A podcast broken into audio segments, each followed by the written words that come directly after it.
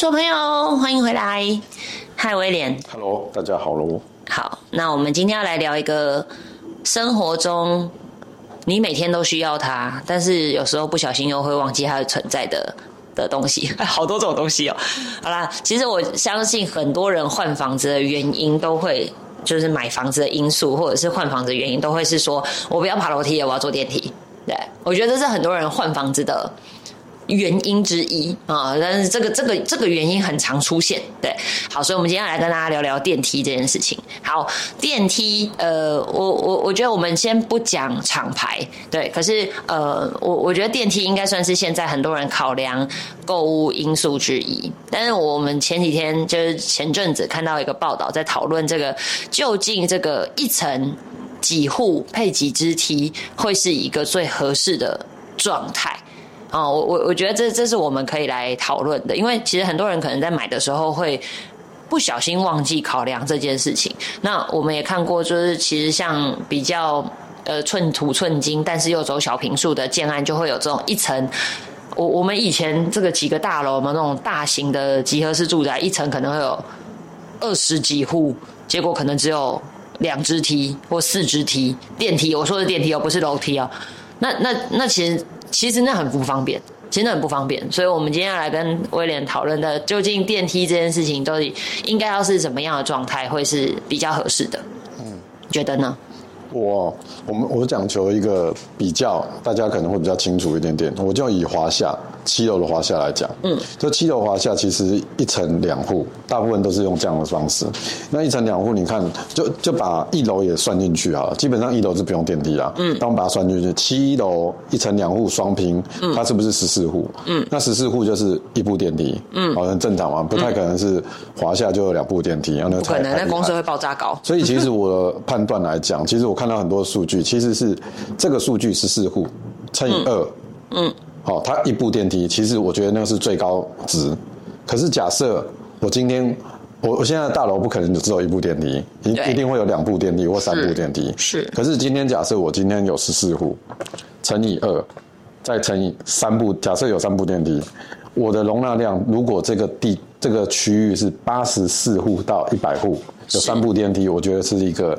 还 OK 的。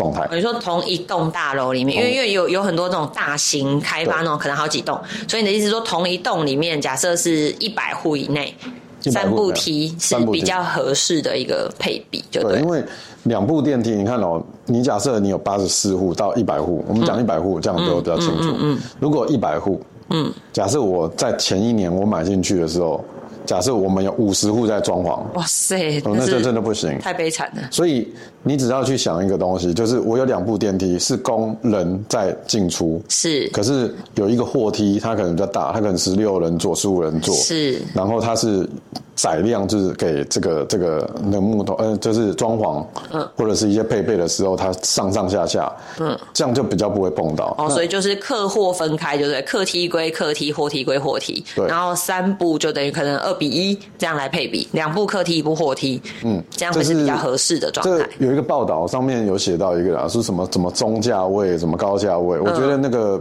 嗯、呃高呃，他说高价位就可以一层四户两部电梯这种的。你说总价是不是？对，可是我觉得不是用这样的恒定，就是说基本上电梯它不是一个营造成本里面非常大的一个金额。对，好、哦，但是它原本它一开始在规划的时候，就是我发觉很多建商他是，反正这个地方我 A A 地方跟 B 基呃 A 基地跟 B 基地跟 C 基地，反正我用同样的建筑师，同样的一个规格，直接、嗯、一次复制。对，这样子，对，我觉得他没有用到一个。假设我今天我今天在一个地方，我知道我规划出来是二加一房或三房，是，总共可能至少会有三到四个人住，是。那一百户有多少人？三到四百人。三到四百人，那三到四百人进出的过程当中。可能有多少人？我觉得现在也没有所谓一定说什么，我家一定要有游泳池，我家一定要有什么健身房，我家一定要什么？对，我觉得疫情过后，大家对于这些公社的要求开始有一点改变了。可是电梯不能少啊，嗯，电梯是一个必须的存在啊。所以拉回来，其实都会存在的点，就是说，呃，有可能你要去观察的点是一个基地里面，它可能有三栋。这这个建商它可能盖三栋，嗯，可是你要去看哦，这三栋不一定都一样的电梯数量，不一定一样的户数。户型因，为有可能是小平数或大平数的差异这样子。嗯，所以你就可以去观察，不见得说哦哦，我在哪一个楼层的六楼跟另外一栋的哪一栋的六楼是一样价钱，不一样。是因为你看到它的时候，你会觉得一层四户，可能搞不好它就两部电梯，搞不好，是是是，搞不好有可能是有一层楼它是十户两部电梯，哇，那天很灾难哎。对，然后也有可能是六户两部电梯。哦欸，可是可是威廉，你刚刚所讲的这一些都是以呃整栋大楼是纯粹住家的状态。在讨论的对吗？可是如果说呃，听众他买的可能是中古屋啊，还有买的就是那种住商混合，或者是有的人是买那种可以登记成事务所的住宅行，那就是变成有的就是他某某些住户还是会拿来做所谓的公司使用，那这样子理论上来讲，使用频率就会更高，所以像这样是不是它的电梯比例来讲，可能就还要再更提升？呃，提升你最多，我看到最多啦，就是一般事务所拉出来，顶多四到五个嘛，最一定的。你说那一层可能四十几支梯户，嗯，对，一层可能就十几二快二十户是这种的。像我们上次去录音的时候，那以前的录音室那上边去那两边不是大概、那十几二十户哎，对十几二十户，可是它的电梯数好像有四只啊对。对啊，四只，所以还是一样，是我刚才所讲了，大概那个容纳量，嗯嗯，哦，这样我们上次在等电梯的时候，其实也不会等太久，因为四部嘛，可是因为我们不是是尖峰时间啊，对。对啊，因为、因为其实你知道我，我常常在台北市或者是一些就是呃办公室很密集的区域，看到一些很荒谬的景象，就是。呃，整栋大楼只有三只电梯，然后所有的人，整栋大楼是办公大楼，所以所有的楼层都同一个时间要上班。就曾经有那个那个用户跟我讲说：“哦，我跟你讲，我们公司电梯超爆难等的，我必须要花十五分钟等电梯，不然……然后他说他就硬生生曾经因为等电梯等到迟到。然后我就说：“那你要不要考虑爬楼梯？”他说：“可是我公司十六楼。”然后就说：“哦，好吧，那爬十六楼好像也是要十几分钟这样子。”所以后来他还是选择等电梯。就是我，然后我，然后他们就会排队哦，从电梯口开始一路排排排排排排排到大楼的外面，然后排到那个骑楼上，就是等电梯。我我我其实觉得好像这这好像是办公大楼的常态，但我个人看，我其实觉得不可思议。就就我我觉得这件事情是，难道大家在租那个办公室的时候都没有考虑到这一点吗？最近最近我看到一些建筑图，呃，最近蛮多有商用土地出来，是然后呃去合建或者是什么的，然后我们有看到是说一楼当然是店面没有错，但二三四五楼可能是一般是事务所，嗯然后六楼以上可能是住宅。现在最近，嗯，我大概这两三年其实很久没有看到这样的产品，可是。最近我看到图的时候，就是接下来可能会有比较多这样子，因为可能容积率比较高。那大家这样盖的话，它容积那像这样的建筑，他们电梯会去做分呃分类吗？比如说，可能商用的就用这几只，住宅的用那几只。我觉得这个很难分配，因为、哦因为它不是，它假设它是呃两栋，嗯，那一栋可能办公室，一栋可能是住宅，它可以这样做，嗯或者是怎么样去分配。可是现在目前它是分层，并就是说二楼到五楼虽然是同一栋，但是分层，那就不可能换分梯，因为就就可能就只有那么四只，对或那么两只。所以未来你说单纯就是给一一部电梯是给这个二到五楼，那我觉得二到五楼蛮赚的、啊，对。那但是你可能另外两只梯是两只梯是给另外楼层六楼到十几楼以上的，那我觉得这个部分。呃，我觉得这个考验建筑师的，还有未来在整个物管上面的管控。因为什么？你假设你今天那个呃住呃办公室，你可能穿西装，那旁边你可能有穿一个拖鞋，对穿啊，个内你不会觉得？裤跑出来而。且我没有，我们从防疫的角度来考量，我就觉得其实这样还蛮恐怖的啊！就是那么多人呢、然后就是一直都会这样来来去去在这个电梯里面。那你看，我们就是你知道，疫情虽然说现在大家好像暂时就是好像放放掉这件事情了，可是就是你自己去回想，你还是会怕啊！你就觉得哇，那么多人每天出入在同一个这么密闭的空间里面，其实那是一件可怕的事情。所以我我我我不我不知道，就是像我我有的朋友就会很坚持，他一定要买纯住，他觉得纯住而且户数不能多，某个程度就是这是他的考量。那当然还有他我我朋友的怪癖是因为他说他不喜欢在电梯里面碰到别人，嗯，所以他就是那种甘愿会啊，你先请，然后他再多多等下一班的那一种，就是他不想要在电梯里面碰到别人。没有过去我们会说啊，因为防疫，没有他就是怪癖，他就是怪癖。所以像这样子，其实我觉得也是一些人会选择去买户数少的建案的原因哈。会，呃，有时候也会去看哦，就是有些时候每个楼层它不一定都是，假设一层八户，嗯，它也不是说每一层刚好都八户，它可能会有楼下楼层可能会比较少一点点，平数比较小或平数比较大，户数就会少一点。有些人会去调整这个配比。哦，所以就是基本上还是会掌控整栋的户数不要过多。呃，当然还是要去看啊，就是一层四户，它的平数规划可能就比较大。嗯，对，所以所以消费者自己在看房子的时候，其实要特别去在意的是，不只是自己这个楼层嘛，对不对？当然，可能我可能我的楼层就只有四户，开开心心，然后就发现，哎，楼下八户，楼下十户，就发现等年底还是要等爆炸酒。对，所以你你在看的时候，你就要去观察，呃，假设我们今天在新北或者是在桃园，嗯，那都是上班阶级的，大家都是整栋大概都是一千万左右时间出门，好。那这个你就要考虑，对，就是同一时间多少人会出门这个时间是。那然后多少的人会在这个时间点去开车？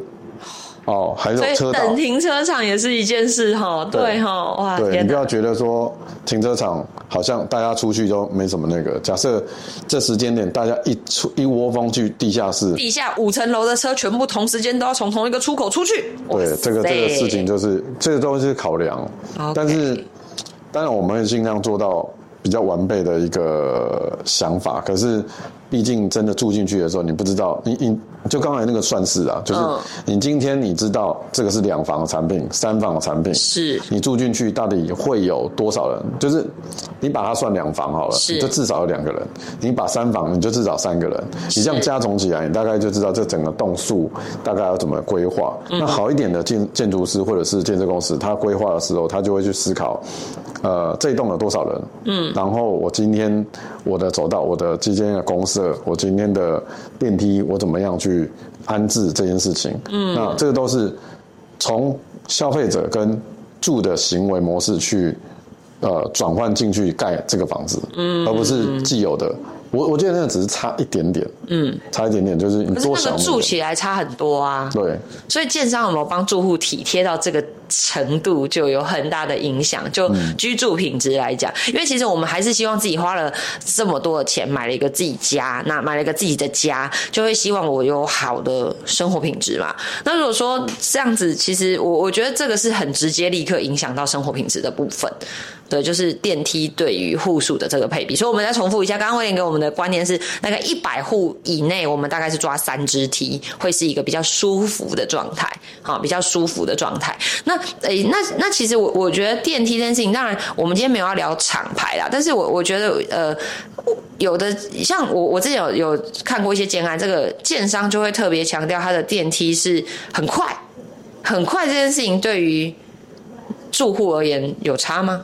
我我认为它如果是超高楼层，譬如说它十五楼、十九楼、二十几楼，我觉得它像新北可能还有二三十楼，对，都是有差的。那这件事情，我认为这是我个人认为哈，嗯，超快的部分其实是加注在这个这个这个这个销售的力道，是。我我认为是销售力道，但它不是一个我住进去多了快三秒或两秒。因为有时候你就知道啊，我们买表啦，或者是买手机，那个速度快到某一个程度的时候，是差没有感觉，但是你会觉得，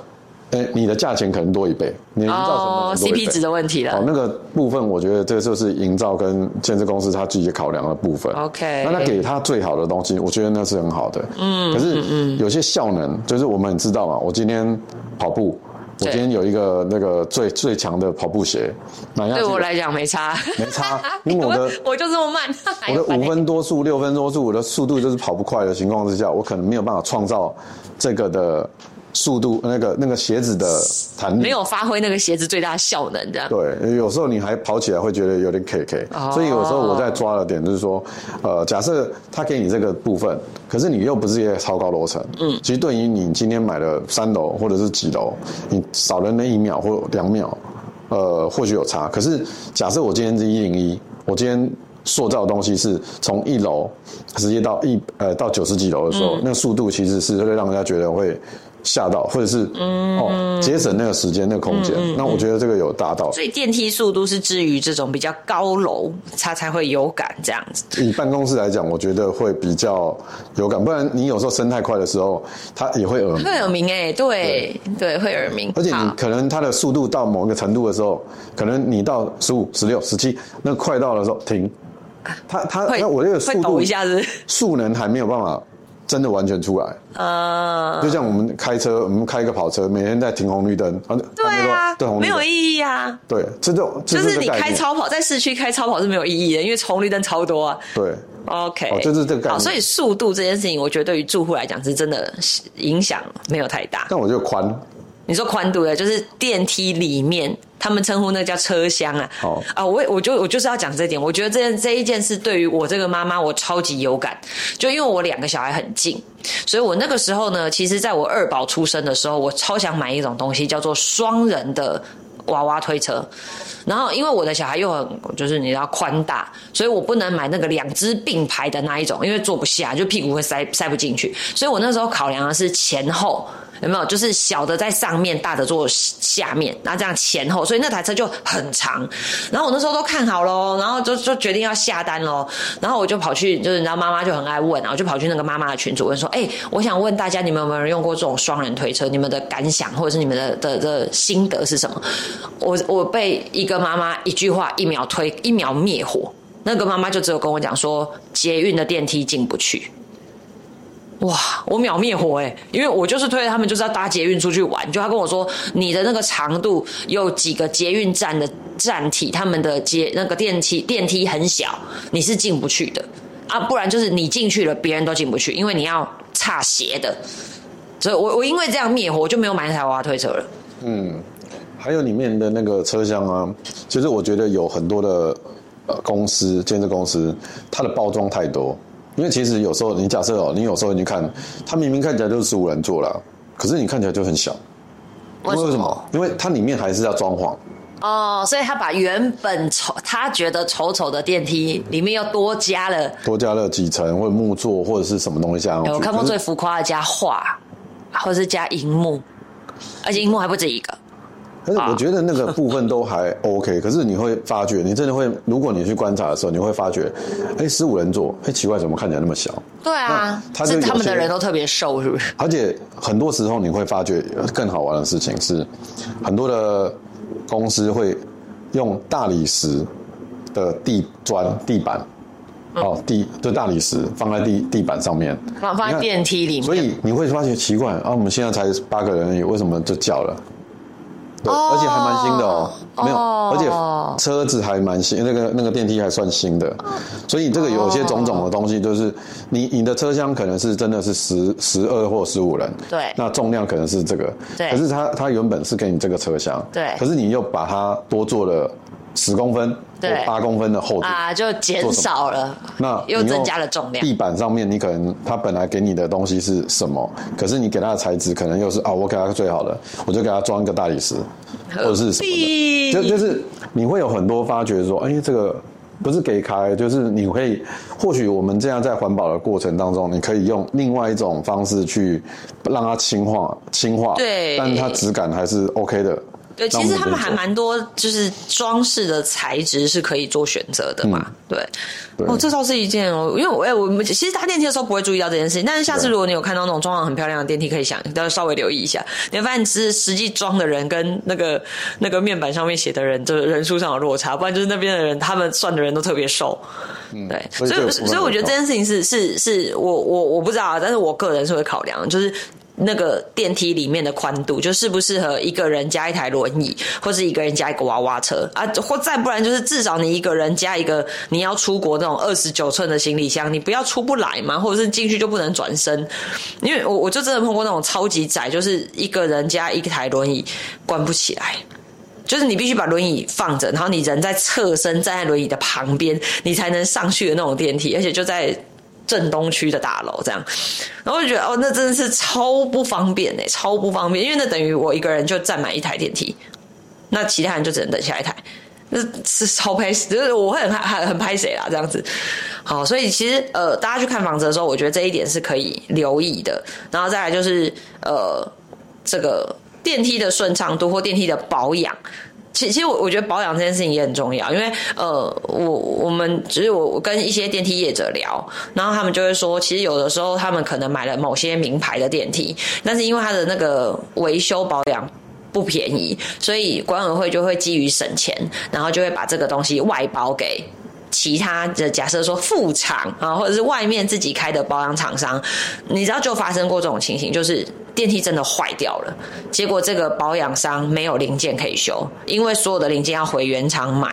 所以他们又回头，就管委会只好回头找原厂，就原厂就说，可是你们当初没有跟我们签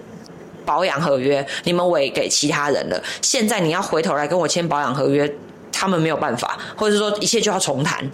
哇，那这样对管委会就是一条很大的损失！我就说这样管委会得不偿失，因为他省了小条就花了大条，就是他省了每年的那个保养维修的费用，但是当他电梯要一旦出问题要修的时候，哇，那条就会很大条。所以，我其实呃，我我我我其实是跟电梯业者聊了之后，我才发现原来管委会也没有那么好当。就是你站在省钱的角度，你当然觉得啊，我能省这个保养费用就省，就殊不知你要换电梯或电梯坏掉的时候，你要付的那一条就会变很大条。所以是奉劝那个。管委会如果要成立的时候，要特别坚持一下这件事。就是，呃，我觉得原厂还是有原厂的好处存在，就是至少你的这些零件啦、维修啦，什么东西是有人可以帮你照顾好的。这样，嗯，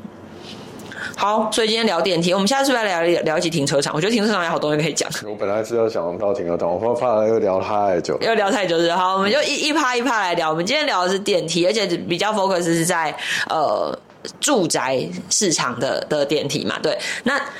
那那我我们下次可以来聊一集停车场，因为我发现越来越多，